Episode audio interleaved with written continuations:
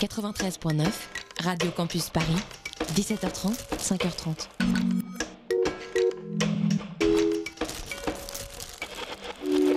Les roses étaient toutes rouges et les lierres étaient tout noirs. Cher, pour peu que tu ne bouges, renaissent tous mes désespoirs. Il est 19h02 et 8 secondes, vive Baudelaire. Vous écoutez Radio Campus Paris, bienvenue à tous dans la matinale. La matinale de 19h. Et bah, c'est une émission qui parle de société, politique, euh, Culture alternative. On va aussi parler de sport, euh, de gens dans la rue. et l'actualité en règle générale. On va peut-être parler des corbeilles à linge pas en osier d'Auvergne. Voilà, il y aura, y aura des invités. Sociologues, des invités chercheurs. Les invités ne diront que des choses intelligentes. Ça va peut-être s'étriper un peu de temps en temps, mais La matinale de 19h, du lundi au jeudi jusqu'à 20h sur Radio Campus Paris. Il était 22h hier soir quand j'ai ouvert mon compte Twitter. Rapidement, un seul sujet s'est imposé, Alep. Alep, la deuxième ville de Syrie où depuis des mois s'opposent les forces gouvernementales et les opposants au régime. Alep, où depuis des mois, des civils se retrouvent pris au piège sous les bombardements. Et hier soir, les forces gouvernementales ont donné l'assaut. C'est une victoire, disent certains. La réalité, ce sont des maisons brûlées avec des familles à l'intérieur, des médecins exécutés pour avoir aidé des soldats, des enfants exécutés ou brûlés vifs. Alors à 22h30, j'ai fermé mon ordinateur, j'ai fermé les yeux et j'ai euh, pleuré euh, parce qu'il n'y a rien d'autre chose à faire devant ces atrocités. Parce qu'on a beau dire plus jamais ça, mais que l'histoire se répète à chaque fois. Hier soir, j'ai pleuré sur Alep. Euh, personne ne dit que ce conflit est binaire, ils ne le sont jamais. Mais je voudrais dire à tous ces enfants, ces civils, ces victimes de la folie humaine, pardon. Et aussi, vous n'êtes pas seuls ce soir à pleurer. La matinale de 19h, le magazine de Radio Campus Paris. Bienvenue à tous dans la matinale. L'actualité du jour est lourde et l'on n'y peut rien. Mais ce soir, on parlera tout d'abord de précarité énergétique avec Julie Courbin de la Fondation Abbé Pierre avec une question comment concilier transition écologique et lutte contre la précarité? On lui posera la question dans un instant. Et puis on parlera de recherche d'emploi avec Marie. Elle est la cofondatrice de Co-Searching, un site web pour vivre la recherche d'emploi autrement. Alors, restez bien connectés, puisque comme le dit le générique de l'émission, les invités ce soir ne diront que des choses intéressantes. Ce n'était rien qu'un feu de bois, mais il m'avait chauffé le corps, et dans mon âme il brûle encore, à la manière d'un feu de joie. Toi l'Auvergnat, quand tu mourras, quand le croque-mort t'emportera, qu'il te conduise à travers ciel, au Père éternel. Julie Courbin, bonsoir. Bonsoir. Alors, vous avez un collègue auvergnat qui, nous- qui nous écoute et qui apparemment appréciera cette introduction. Vous aurez sans doute reconnu Brassens. Euh, on va parler avec vous de précarité euh, en France. Mais avant de commencer cette euh, actualité là euh, en, en Syrie, ça vous inspire quoi? L'actualité en Syrie? De la tristesse, du voilà. euh, Un peu pas du désespoir, parce que c'est quand même des, des conflits où il y a des enjeux politiques, je pense qu'on ne communique pas forcément tous derrière, et que je pense que si on en est là aujourd'hui, c'est qu'on traîne aussi à peu près euh, 50 ans de politique internationale assez effroyable dans tout ce secteur euh, suite à la chute de l'Empire ottoman. Donc euh, je dirais que c'est un peu... ça fait Ça- un peu peur. Et ça remonte euh, loin derrière nous, Voilà. hein, je vous entends bien. Avec moi aussi en studio, Nino, de la rédaction de Radio Campus Paris. Bonsoir Nino. Bonsoir. Alors Julie Courbin, euh, alors on va pas parler de Syrie ce soir, on va parler de, de précarité, euh, parce que vous êtes donc membre de la Fondation L'Abbé Pierre. Alors la Fondation L'Abbé Pierre, elle s'occupe a priori surtout du logement, Euh, bon, Mhm. c'est principalement pour ça qu'on la connaît. Votre but c'est d'agir pour que même les plus défavorisés aient accès à un logement digne, C'est ça. mais vous vous intéressez aussi euh, à la précarité énergétique. Alors pourquoi ça? Bah, parce que la précarité énergétique, c'est aussi un des hum, symboles du mal logement. Et que la précarité énergétique, c'est d'abord euh, dépenser trop pour se chauffer ou, ou avoir froid dans son logement.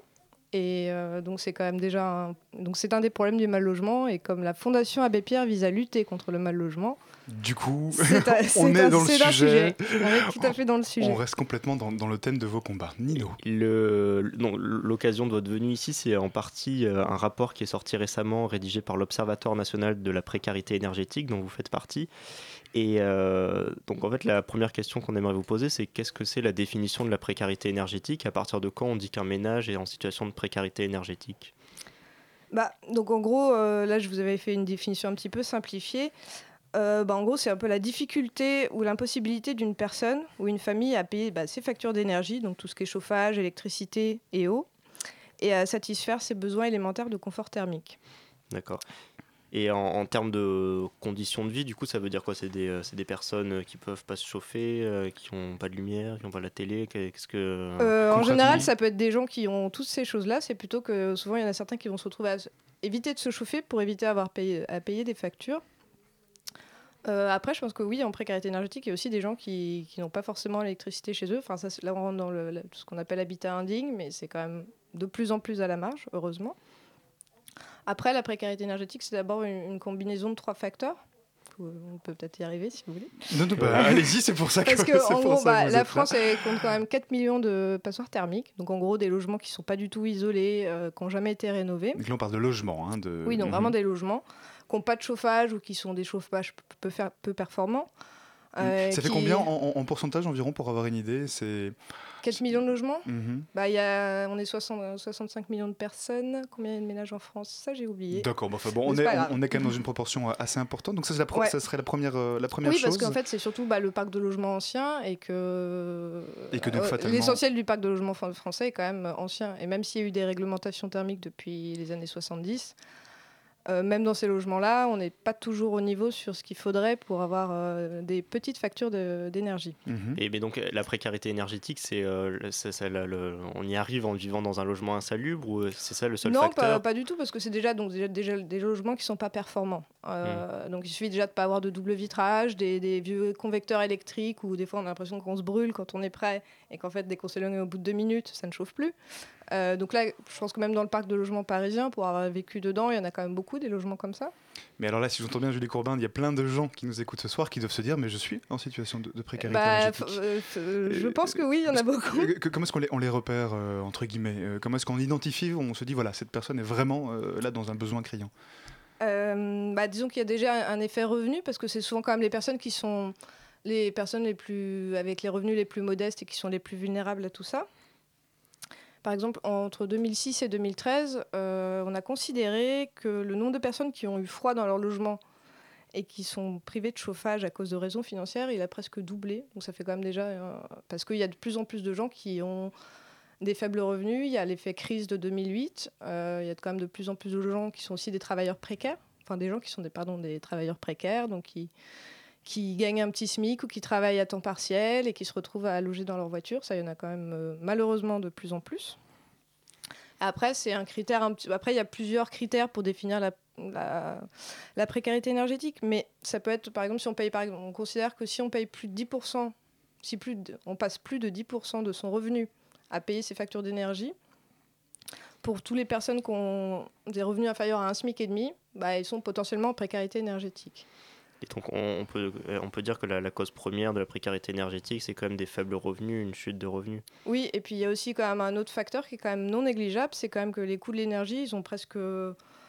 Ils ont augmenté beaucoup plus que le- les revenus des ménages. Et par exemple, sur euh, le gaz, euh, depuis 2000, euh, le prix du gaz, il a plus que doublé. Donc, euh, Mhm. donc voilà, c'est un peu ces trois facteurs. C'est des logements qui ne sont pas de qualité, Et des ça- coûts de l'énergie élevés et, alors, ça des va gens pas à faible revenu. Et alors par ailleurs, ça va pas s'améliorer parce que le coût du pétrole est quand même relativement bas euh, aujourd'hui par rapport à ce qu'il a pu être euh, par le passé.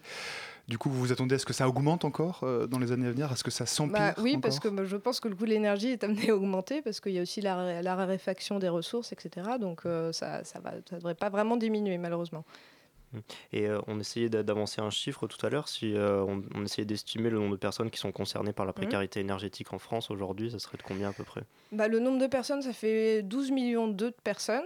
En gros, si après si on compte en nombre de ménages, donc de familles, ça fait, euh, on considère que ça fait une 5 mi- 5,6 millions de, de, fa- de ménages. Et donc ça fait quasiment une famille sur cinq françaises qui a froid ou qui se ruine pour, pour se chauffer. 20% de la population. Donc en fait, c'est un peu, ouais, c'est un peu monsieur et madame tout, tout le monde qui peuvent Mm. être en précarité énergétique. Euh, aussi une chose frappante dans le rapport de l'ONPE, c'est que euh, on remarque que les jeunes sont de plus en plus touchés, parce que vous parlez des Oui. familles, mais, mais les jeunes aussi sont, Oui. sont de plus en plus exposés à ça. Et d'ailleurs, sur ce chiffre de 12 millions d'eux, de personnes en précarité énergétique, il faut savoir qu'il n'y a pas les étudiants. Ils ont... C'est des grandes complexités statistiques, mais ils ont exclu les étudiants parce qu'en fait, c'est très difficile de savoir est-ce qu'ils payent euh, Est-ce qu'ils sont sur leur déclaration de revenus euh, propre ou sur celle de leurs parents Donc en plus, on peut aussi rajouter le nombre d'étudiants, enfin après pas tous les étudiants, mais une bonne partie parce que... Une bonne partie d'étudiants qui du coup euh, sont ont difficile, ont des difficultés. Oui, à parce que c'est vrai qu'à partir du moment où c'est des, des étudiants qui ont emménagé dans leur propre logement, enfin on sait tous que tout le monde fait des petits boulots pour... euh, pour manger et donc euh, oui forcément c'est compliqué. Et Oui, c'est aussi c'est aussi des étudiants qui risquent Oui, de pour- souvent de fait on va pouvoir louer les, les logements les moins chers et c'est souvent aussi ceux qui consomment le plus d'énergie D'accord, et du coup, euh, et ils, sont, ils sont quand même comptabilisés ailleurs, ces étudiants-là qui, ont du pro- qui ont des problèmes euh, à payer leur Euh, loyer, à payer le chauffage, etc. disons alors je ne connais pas le nombre d'étudiants en France mais euh, On vous rassure, nous non plus. ah, bah, bravo bravo, bravo Radio. On a révisé beaucoup de chiffres, mais pas celui-là. Non, mais de fait, oui, ça augmente quand même euh, pas mal. Après, oui, il y a des étudiants de, de familles aisées, donc euh, je pense que à Oui. partir du moment où on a de l'argent, la précarité énergétique elle concerne euh, normalement les gens quand même qui ont les, plus bas revenus. Mm. Mhm. Et du coup, dans, dans les personnes qui sont prises en compte par l'enquête, euh, est-ce qu'il y a d'autres populations qui sont surreprésentées, par exemple des personnes âgées, les personnes seules avec enfants? Bah, justement, dans la caisse, c'était surtout des personnes seules, euh, plutôt des jeunes d'ailleurs, euh, souvent dans des appartements, plutôt du, avec du chauffage collectif. Ça d'ailleurs, ça m'a un petit peu étonné. Parce que pour moi, je dirais que le, pour, pour nous, notre gros, notre gros combat, c'est quand même le chauffage électrique en général. Parce que c'est vraiment. On a beau avoir une électricité pas chère en France, c'est quand même ce qui coûte cher. Donc, euh, Mhm.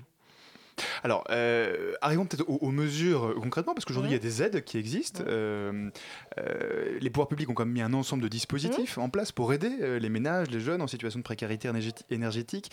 Et c'est aujourd'hui quoi Votre constat, c'est que ça ne suffit pas Il faudrait en faire plus?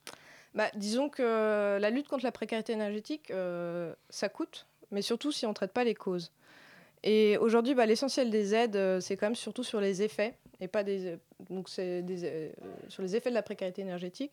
Donc c'est plutôt des aides à la facture, donc il y a les- tarifs sociaux de l'énergie, euh, des aides aux impayés d'énergie. Mais en gros, c'est quand même des dépenses qui sont amenées à se répéter si on n'agit pas sur, euh, Mhm. On est sur en- les on causes est qui sont les, les 4 problème, hein. millions de, de passoires thermiques. Alors du coup, en amont, comment est-ce qu'on travaille euh, pour vous en amont sur ce, sur ce Bah, problème pour travailler là-dessus, en fait, il faudra un plan d'action global, donc une bonne politique nationale coordonnée avec des déclinaisons locales bah, pour rénover tous ces logements thermiquement. Donc c'est la rénovation surtout Oui, oui, c'est vraiment essentiellement par ça. Et euh, ça crée en plus beaucoup d'emplois dans le bâtiment, la rénovation de, thermique. Donc c'est plutôt une bonne chose euh, quand on court après euh, l'emploi. Et euh, dans les, quand même, il y a eu la loi de transition énergétique pour la croissance verte en 2015 qui a été votée. J'allais vous en parler, oui. Donc fournit Qui- quelques... euh, Qui est un, un- un bon pas en avant quand même qui est un bon pas en avant tout à fait, même si le projet de loi était très décevant, parce que dans la première version, le mot précarité énergétique n'était même pas cité. Donc la Fondation Abbé Pierre a, réalisé un plaidoyer avec le secteur associatif, et donc on a obtenu des, belles avancées, parce que nous, on se dit que bah, la transition énergétique, c'est bien, mais elle ne pourra pas se faire si on laisse les plus pauvres au bord de la route, notamment ceux en précarité énergétique.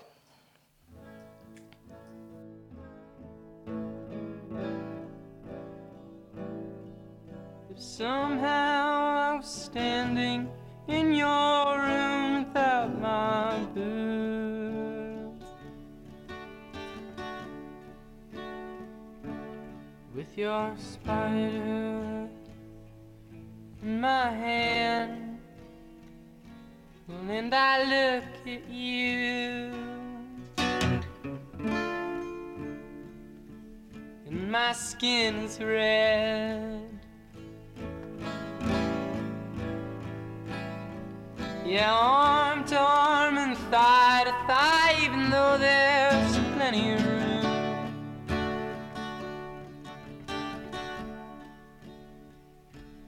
And I look just like an owl, and you think that's just fine. It doesn't matter anyway.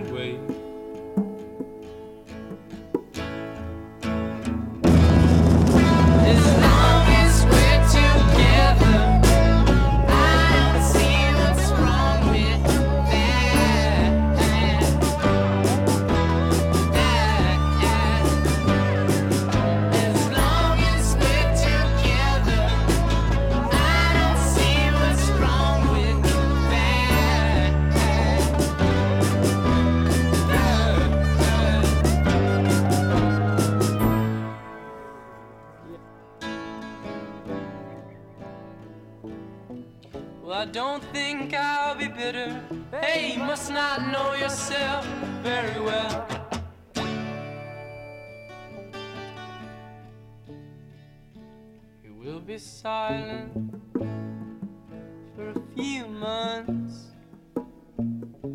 But all that shit he said.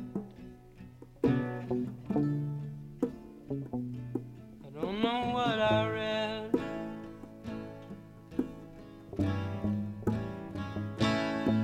Yeah, keep that sweatshirt, wait outside.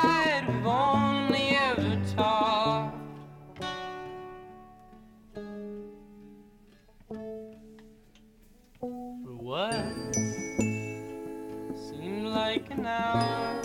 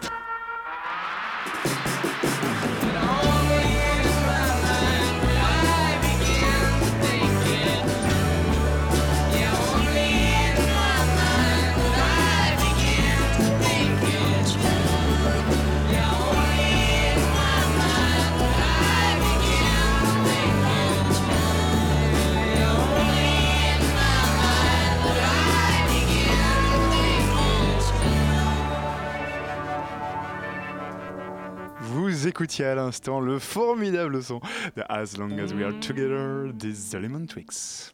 La matinale de 19h du lundi au jeudi jusqu'à 20h sur Radio Campus Paris. On est toujours avec Julie Courbin de la Fondation l'Abbé Pierre. On parle avec elle de précarité énergétique et de mal logement. Oui, et donc euh, juste avant la musique, là, on parlait des premières mesures euh, qui avaient été prises pour euh, rénover des logements, notamment.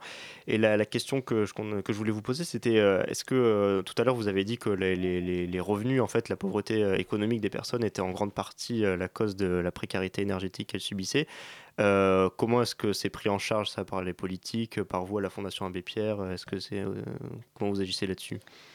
Bah, disons que nous, clairement, on n'agit pas sur les revenus des ménages. C'est juste qu'on essaie de faire en sorte que les gens qui ont très peu de revenus, qui sont aux minima sociaux, RSA, ou, eh ben, ils arrivent à se loger correctement. Donc, parce que c'est pas notre rôle. Après, bah oui, heureusement qu'on a encore une bonne politique sociale en France où euh, les plus démunis ont quand même droit à des aides, euh, souvent insuffisantes. Et c'est qu'à la fois on a besoin d'aide, mais que d'un autre côté, si même, même avec ces aides-là, et même avec des loyers très bas, si on n'a pas un bon logement, bien sobre en énergie, et bah, les gens s'en sortent pas et se retrouvent à plus payer leur loyer, et parfois à se faire expulser, etc. Mhm. Alors Julie Corbin, revenons au logement, hein, puisque à la Fondation l'Abbé Pierre, c'est quand même votre combat euh, principal. Euh, votre constat euh, à, la, à la Fondation l'Abbé Pierre, c'est que les prix euh, proposés aujourd'hui en France, les prix des loyers, vous en Mhm. parlez à l'instant, sont toujours trop élevés Oui, bah, ça c'est certain. Euh, partout en France. Partout en France, non, il y a des, il y a des secteurs euh, complètement détendus où on- parfois on ne trouve pas de logement à louer et les logements sont vraiment pas chers, mais la qualité n'est pas forcément au rendez-vous non plus. Et qu'après, en général, là où il y a l'emploi, c'est aussi là où il y a le plus de demandes de logement. Et c'est là où les loyers sont vraiment trop chers et très décalés. Enfin, les loyers ou même les prix de l'accession. Pour devenir propriétaire, c'est vraiment extrêmement décalé des, des revenus moyens des gens. Et que maintenant, c'est plus, plus les plus pauvres qui n'arrivent plus à se loger, c'est vraiment aussi les classes moyennes et, euh, et même euh, des gens qui sont, qui sont bien diplômés, qui ont un emploi, ils peuvent vraiment trouver des difficultés à trouver un logement. Mm, Ça, Donc, vous le euh, voyez, vous avez concrètement des, des gens qui viennent vous trouver euh, ou des gens que vous rencontrez qui vous disent bah, Moi, je, voilà, j'ai un salaire, mais euh, impossible de me payer. Bah, un on en a tous les jours et notamment on a aussi à la Fondation BPR une plateforme de prévention des expulsions sur ce sujet-là. Donc qui est une plateforme téléphonique pour tous les gens qui ont des difficultés à payer leur loyer et les aider à s'orienter vers le fait de ne pas se retrouver à la rue à la fin. Et euh, oui, le, le- le- quelle, quelle place euh, occupe la, la connaissance des raisons de la précarité énergétique et du mal logement dans la lutte contre ces phénomènes? Bah, elle est à la fois essentielle mais pas unique parce que bah, elle est essentielle pour interpeller. Après, euh, je pense que là où ce qu'il faut faire, c'est pouvoir agir. Mm. Et c'est vrai que bah, vu que maintenant qu'on a une loi qui fixe un objectif de rénovation de 500 000 logements par an, dont la moitié pour les plus modestes, c'est comme un bel objectif et qu'il faut se donner les moyens d'y arriver. Par ailleurs, il y a beaucoup d'aides de, l'État pour inciter les gens à faire des travaux, mais que souvent le problème, c'est plutôt sur le parc locatif privé où les- c'est donner envie aussi aux propriétaires bailleurs de d'offrir des logements euh, Mm. économes en énergie. oui, oui, durant la pause, hein, vous nous disiez qu'en fait, c'est pas parce que des logements sont neufs que forcément euh, ils sont agréables, que forcément ils sont euh, bien énergétiquement, si je peux dire ça comme ça. Bah, disons peut-être sur le. Oui, parce qu'on a des réglementations thermiques qui sont vraiment renforcées.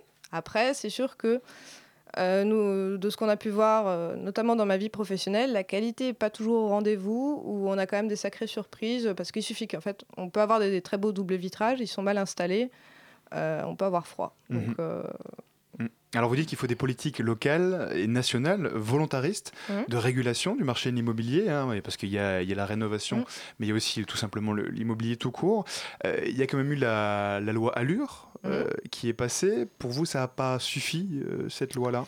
Loi Allure qui encadrait les loyers Bah, disons que la loi. Allure, on est déjà passé un petit peu à côté parce que à la base, l'encadrement des loyers, ça devait être sur toutes les grandes métropoles et qu'en fait, euh, finalement, ça sert- c'est que Paris pour l'instant. Mhm. Euh, donc il y avait, il y a eu des évolutions grâce à la loi Allure. Après, il y a aussi euh, beaucoup de choses qui annonçaient euh, peut-être des jours meilleurs et qui n'ont pas forcément été tenues dans la durée, notamment sur euh, l'application, enfin la mise en œuvre des décrets. Donc ça, euh, là, on, on va dire qu'il y a des choses intéressantes, mais tout n'est pas parfait dans cette loi, malheureusement. Là, on parle de loi nationale, euh, de, Mhm. de politique euh, assez euh, globale. Est-ce que euh, vous mettez aussi en place des programmes plus, euh, enfin des accompagnements plus directs des personnes qui sont concernées par ça? J'ai entendu parler de SOS Toddy, par exemple. Oui, tout à fait. vous pouvez nous en dire un Bah, peu plus? donc SOS Study, c'est un de nos programmes nationaux, euh, parce que c'est vrai que la Fondation Abbé Pierre, elle agit sur toute la France et même à La Réunion, parce qu'on a, on a neuf agences régionales. Et donc, en fait, on fournit des petites aides financières de bouclage aux propriétaires occupants qui ont vraiment très peu de revenus, qui sont souvent dans des logements très dégradés, énergivores et voire indignes, enfin, avec parfois pas de, pas de toilettes, pas d'eau courante, etc. Euh, et donc, nous, on fait une petite subvention de bouclage en complément des subventions déjà publiques d'État et de collectivités locales, parce que ces gens-là, euh, ils ont des budgets tellement contraints qu'ils ne peuvent, pas se- ils peuvent pas financer tous leurs travaux eux-mêmes. Et c'est une aide uniquement financière alors dans le cadre de ce Là, en programme? l'occurrence, c'est une aide financière, mais après, bah, elle aboutit à des travaux qui visent quand même à clairement améliorer Ouais. leurs conditions de logement.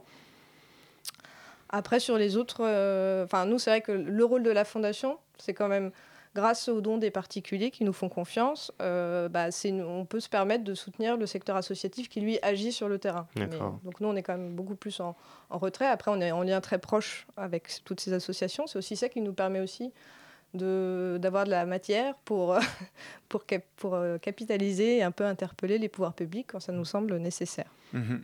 Alors Julie Courbin, le mal, le mal logement, euh, on en parle quand même depuis longtemps.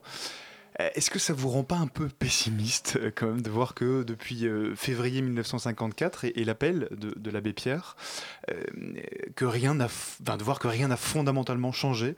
Je veux dire aujourd'hui il y a toujours des personnes mal Mhm. logées, toujours des personnes qui ont froid.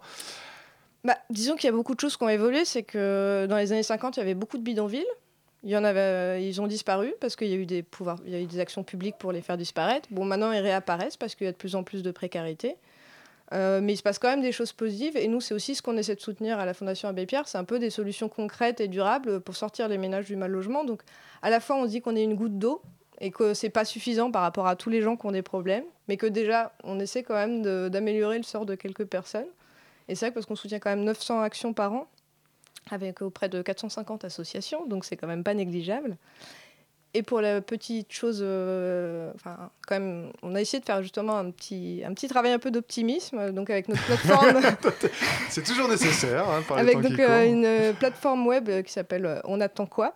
On attend quoi en gros pour sortir du mal logement et donc c'est en vue de la campagne des présidentielles c'est un peu une plateforme qui, qui présente des expériences et des actions qui visent à- qui montrent que c'est possible de sortir du mal logement Et, et après et que, ça, et que ça coûte pas si cher et que ça pourrait facilement être reproductible donc c'est un peu un message pour les, les futurs candidats donc vous allez faire en quelque sorte des propositions pour cette présidence. nous allons faire aussi d'autres propositions dans notre futur rapport sur l'état du mal logement qui sera présenté le 31 janvier à Paris. Voilà, petit teasing. Euh, Une dernière question, Mino. Ouais, bah, D'ailleurs, sur euh, On attend quoi, là, sur votre hashtag On attend quoi, j'en profite pour vous faire un peu de promo Hmm. gratuite. Je l'ai, euh, j'ai- fait un copier-coller de votre site. Vraiment, vous dites c'est assez intéressant. À la ville, à la campagne, jeunes, adultes ou plus âgés, près de 12 millions de personnes sont touchées de Hmm. près ou de loin par la crise du logement.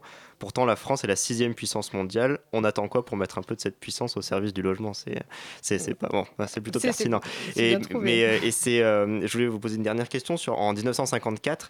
euh, donc l'abbé Pierre, il faisait un appel à la radio qui concernait euh, les personnes qui vivaient dans la rue. Est-ce Mhm. qu'aujourd'hui on peut dire que le problème s'est complètement déplacé vers le mal logement et donc des personnes qui vivent plus à la rue mais qui vivent quand même dans des conditions indécentes ou euh, ce problème des personnes qui vivent à la rue est encore euh, encore aussi important qu'à l'époque? Euh, disons que je pense que pour tous les Parisiens, je pense que les personnes qui vivent à la rue, c'est encore euh, un fait d'autant plus réel, surtout avec la question de- de- des- des réfugiés, des migrants, enfin ça dépend comment on essaie de les appeler.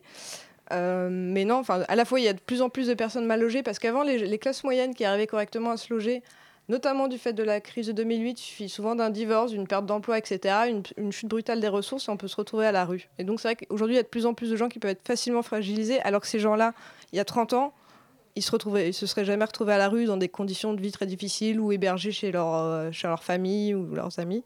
Et par ailleurs, il y a toujours trop de personnes à la rue.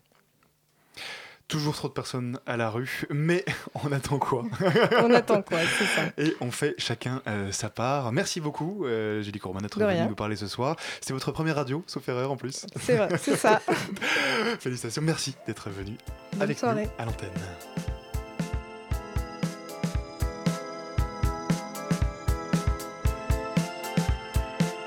La matinale de 19h, le magazine de Radio Campus Paris.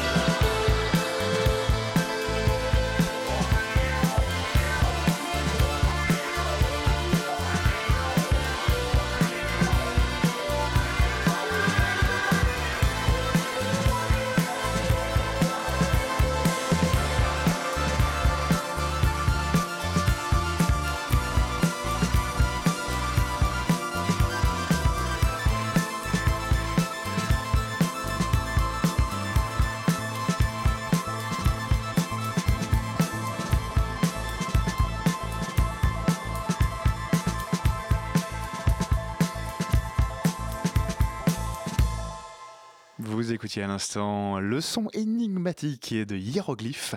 C'était Pépite.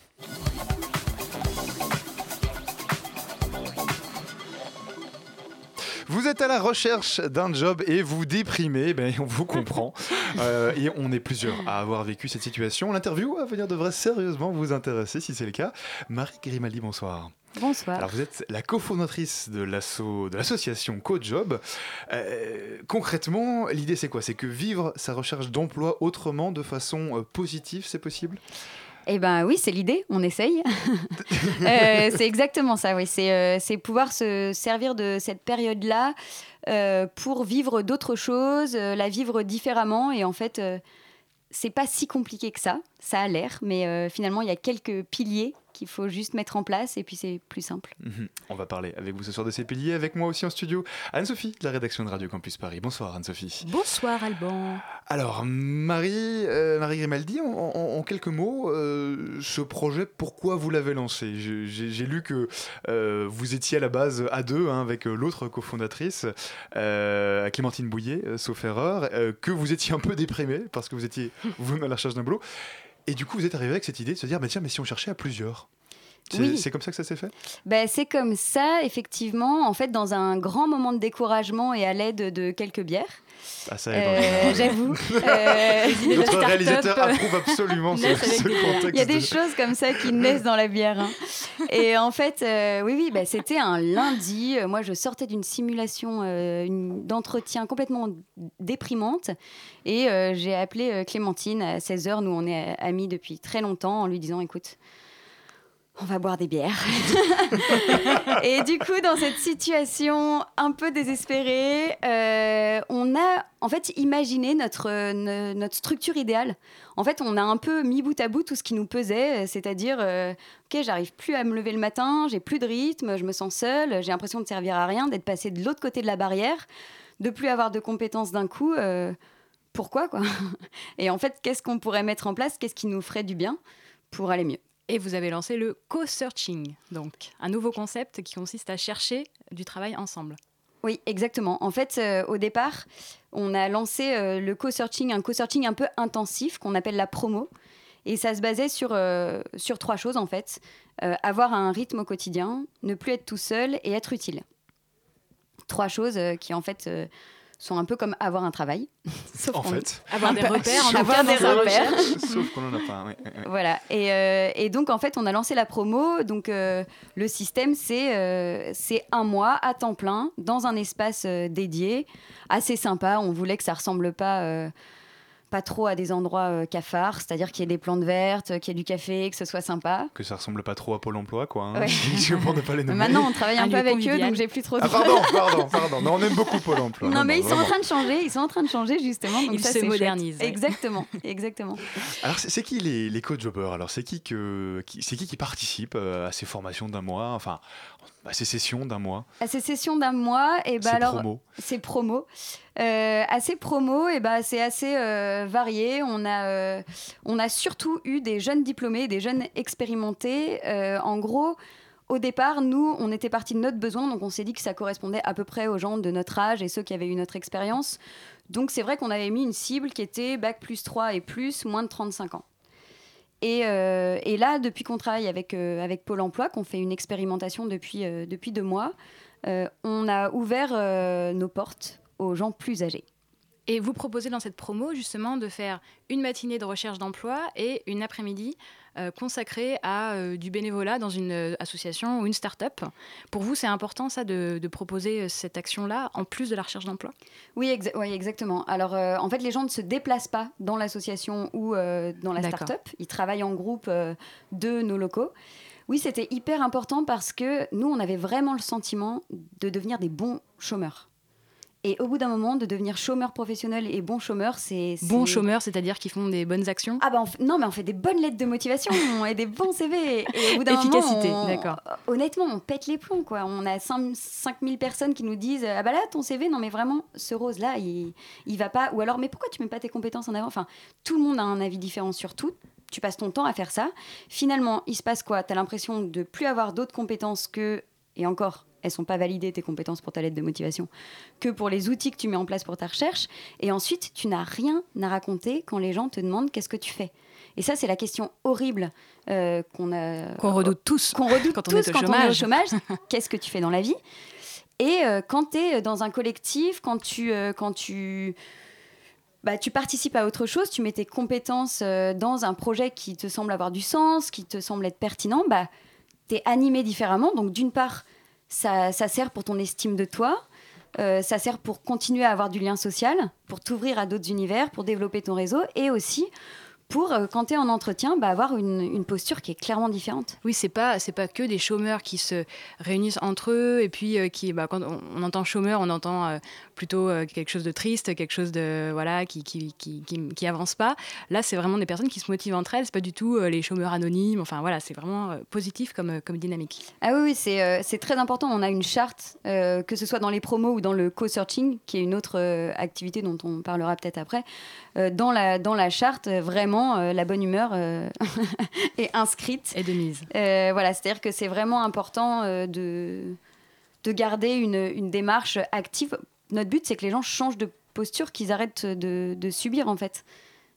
Et alors, comment se forme en fait un groupe si on est euh, chômeur euh, Comment ça se passe Euh, Comment est-ce qu'on forme son groupe ou est-ce qu'on rejoint un groupe? Ah oui, alors donc, parce qu'on a deux activités. Donc, on a la promo qui est dans un espace dédié qui dure pendant un mois. Et notre deuxième activité, c'est une Un activité. espace qui est à Paris d'ailleurs aujourd'hui? Oui, alors on a déménagé, on sent bourgeoise. on est à Levallois. Ah, quand même Ah oui, oui, oui, on est passé du 19e à Levallois. Mais c'est très Euh, bien, On y a est passé de la bière au champagne. Non. Non, mais d'ailleurs, on embrasse tous ceux qui nous écoutent à Levallois. Non, non, mais ceci étant, on a eu une super opportunité grâce à une association qui s'appelle Solid Office d'avoir euh, des locaux gratuits. Et euh, ça, franchement, nous, on payait 2000 euros par mois euh, dans notre local. Ça fait mal. Ça fait très mal. Mais donc, on a sauté sur, sur cette opportunité. Et donc, en fait, il y a cette possibilité de faire une promo qui est donc limitée à un certain nombre de personnes. Et nous, ce qu'on voulait, c'est que cette possibilité de prévenir la solitude, de ne pas se retrouver isolé, de continuer à sortir de chez soi le matin, garder un rythme, et puis finalement être utile, pas forcément pour une asso ou pour un jeune entrepreneur, mais pour les autres, en leur donnant des conseils, en partageant et tout ça, et ben c'était hyper important. Donc on a créé une plateforme, donc sur cojob.fr, qui donne la possibilité à chacun d'avoir, euh, de prendre l'initiative de créer un groupe ou d'en rejoindre un dans sa ville.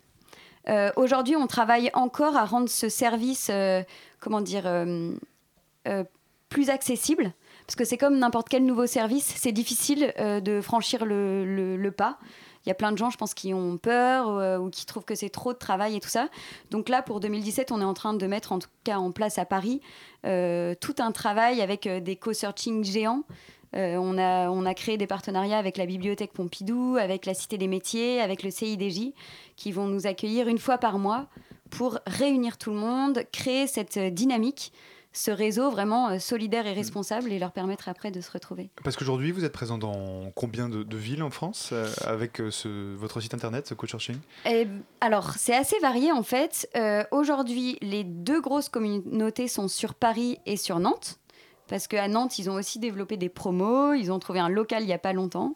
Je ne sais pas s'ils nous écoutent.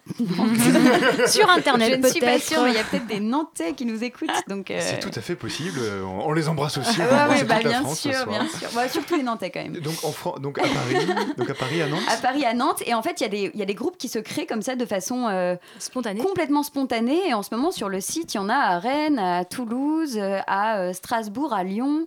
Ah, donc Euh, l'idée a germé euh, dans plusieurs villes de France. Voilà, l'idée a germé. Et euh, enfin, a germé en tout cas, euh, on a des médias qui nous ont, qui nous, qui ont relayé en fait euh, Cojob, notamment euh, France 2, il y a pas longtemps.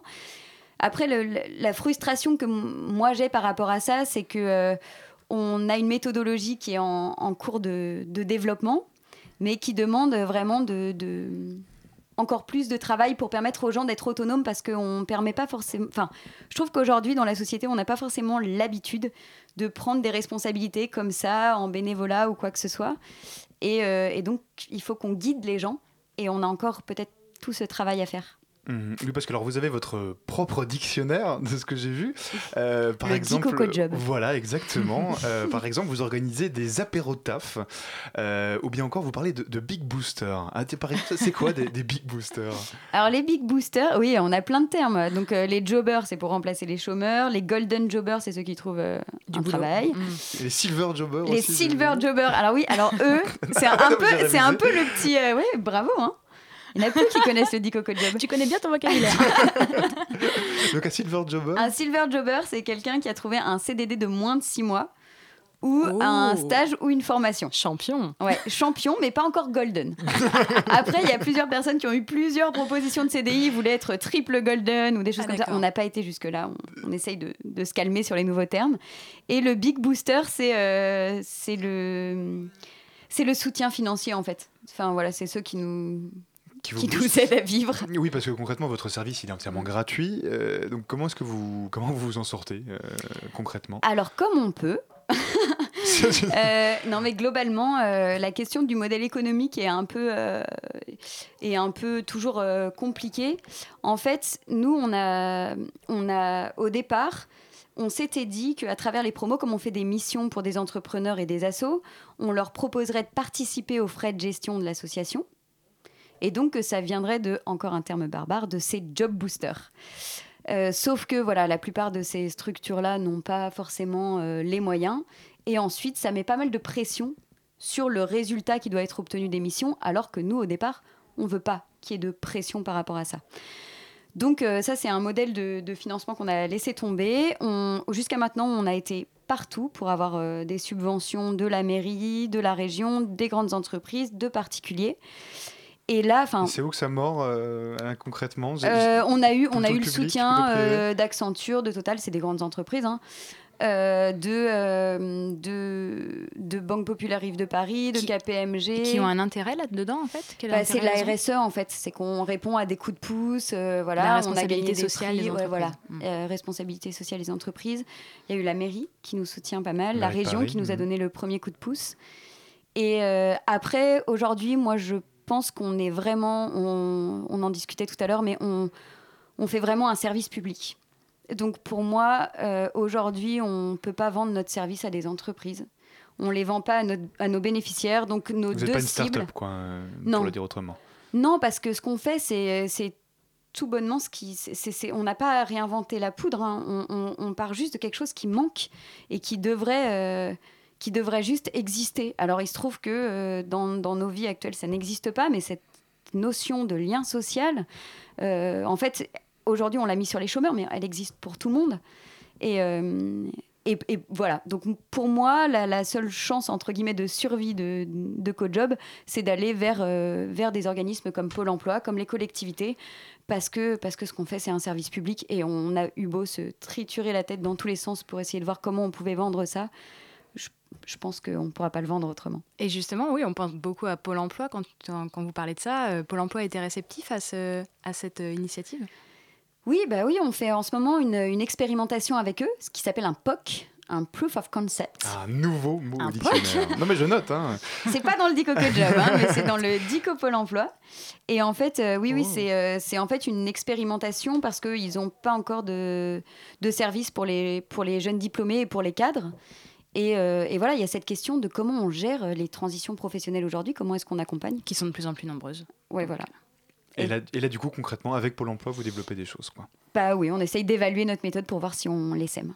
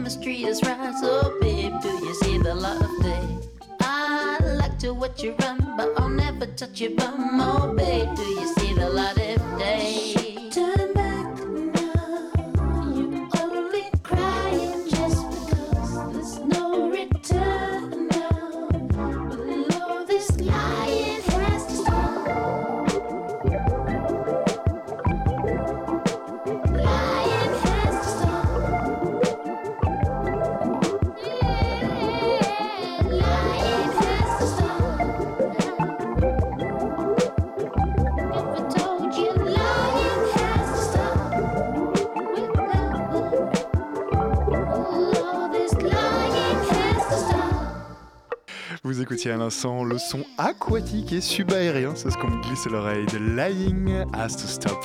C'était Soft Air. La matinale de 19h sur Radio Campus Paris.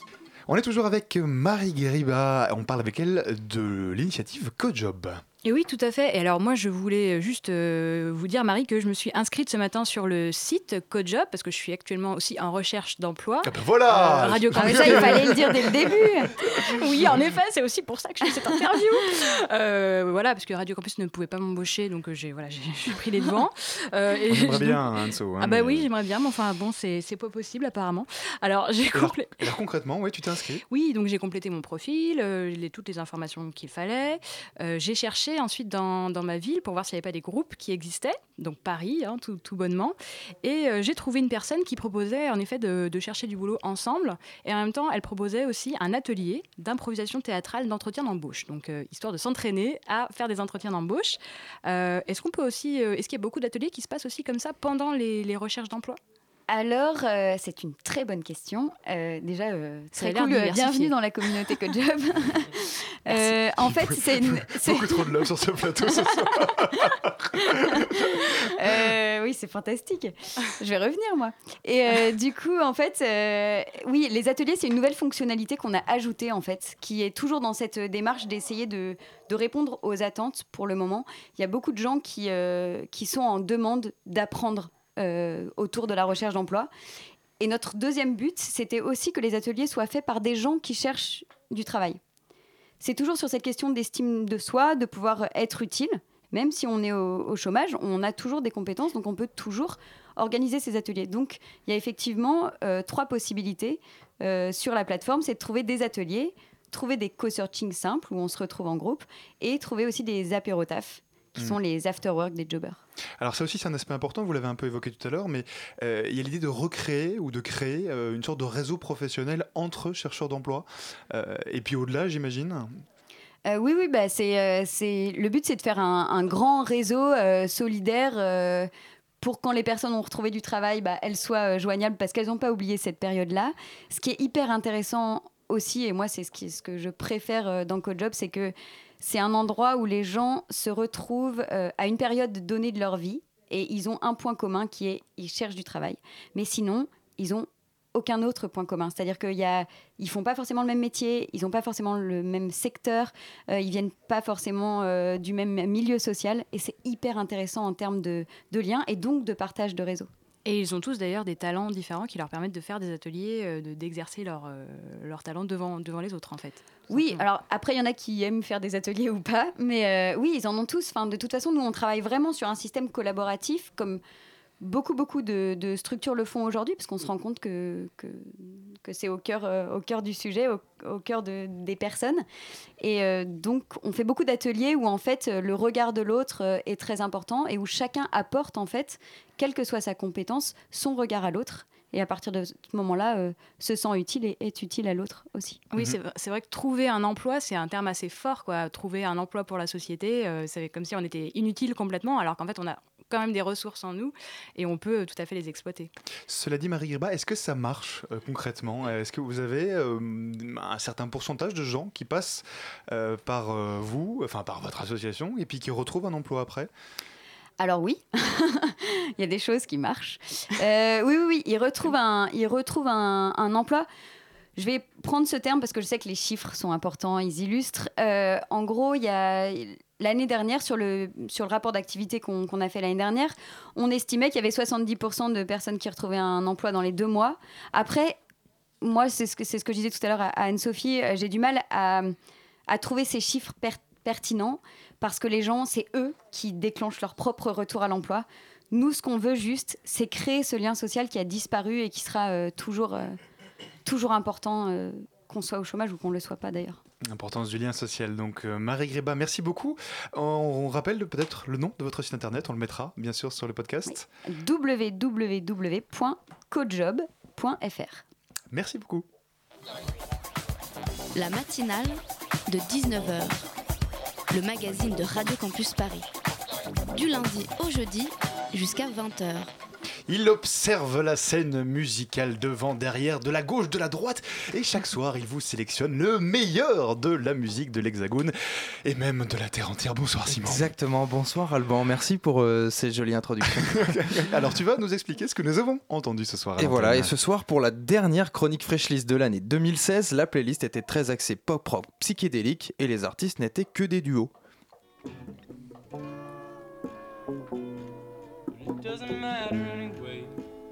Le premier morceau qu'on a écouté ce soir était As Long As We Are Together du John Group The Lemon Twigs. Originaire de Long Island à New York, ce groupe composé des deux frères Brian et Michael Daddario s'impose peu à peu comme une valeur sûre de la scène musicale actuelle. Leur premier album est sorti au mois d'octobre 2016, ils ont joué aux Un Rock Festival à Paris, entre autres il y a quelques semaines.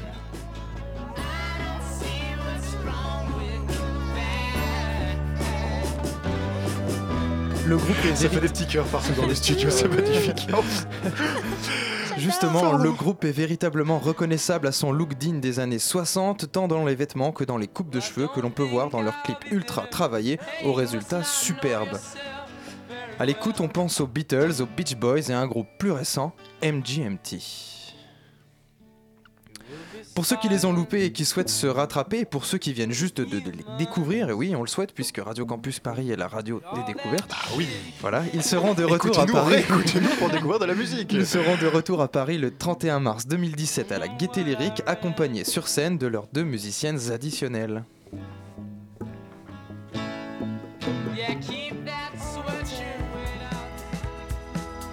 Ouh Changement d'ambiance. Changement d'ambiance. On a ensuite écouté le groupe Pépite et son morceau Hiéroglyphe. Issu de leur premier EP Les Bateaux, sorti le 7 octobre chez Microclimat Records, ce titre est joliment illustré par Baptiste Impair dans leur clip visible sur YouTube. Tout au long de leurs quatre titres, on voyage, on vogue de vague en vague dans une danse subtilement rythmée.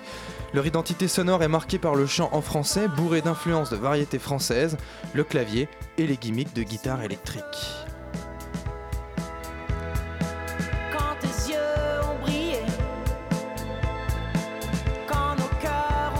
Le duo est venu nous présenter son premier EP à la fabrique des balades sonores pour un showcase archi complet et totalement intime jeudi dernier. Nous les avons enregistrés avec Arthur et il sera donc à revivre jeudi 15 décembre dans deux jours à 18h sur Radio Campus Paris.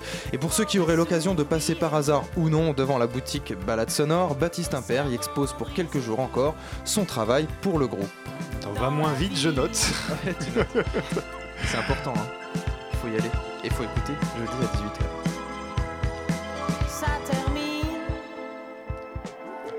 Ça termine. Ça termine. Et on termine. Et on termine. on c'est- termine avec. superbement bien fait. Et bien ce soir, on a terminé avec Soft Hair et son morceau Lying Has to Stop. Soft Hair, c'est Conan Mocassin et Sam Dust, plus connus sous le nom de scène LA Priest. Leur premier album, sobrement intitulé Soft Hair, a vu le jour dans les bacs le 28 octobre dernier.